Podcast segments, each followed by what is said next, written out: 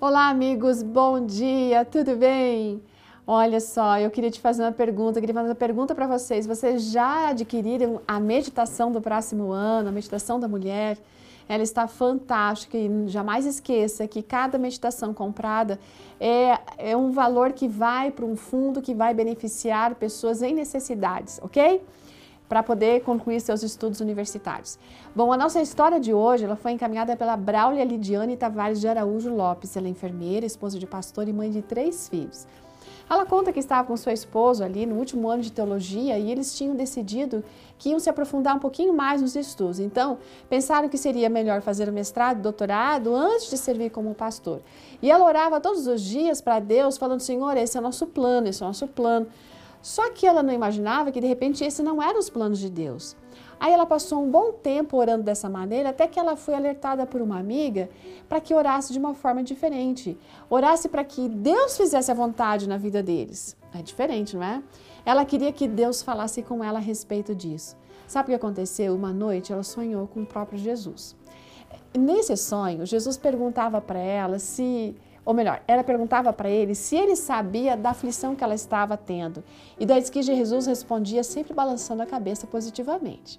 No final daquela conversa, ele falou para ela falar com ele como quem fala com um amigo. Embora fosse apenas um sonho, aquilo impressionou tanto, sabe? De fato, Jesus a respondeu por meio daquele sonho. E ele deu muito mais evidências de que o plano dela não seria tão bom quanto o plano que ele tinha para ela e para o esposo.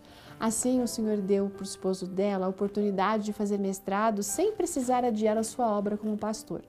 E essa experiência ensinou o seguinte: que Jesus sempre quer o melhor.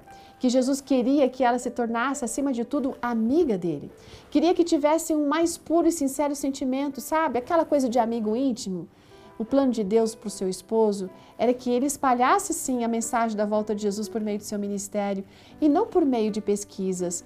Nesse dia, nós precisamos, assim como a nossa amiga, fazer de Jesus o nosso melhor amigo e entregar todas as nossas preocupações, nossos sonhos para Ele. Nunca nos esquecendo de que os planos dele são sempre melhores do que os nossos. Mas para a gente viver esses planos, nós precisamos, além de torná-lo nosso amigo, é entregar, é confiar e permitir que Ele seja aquele que vai adiante de tudo que nós desejamos.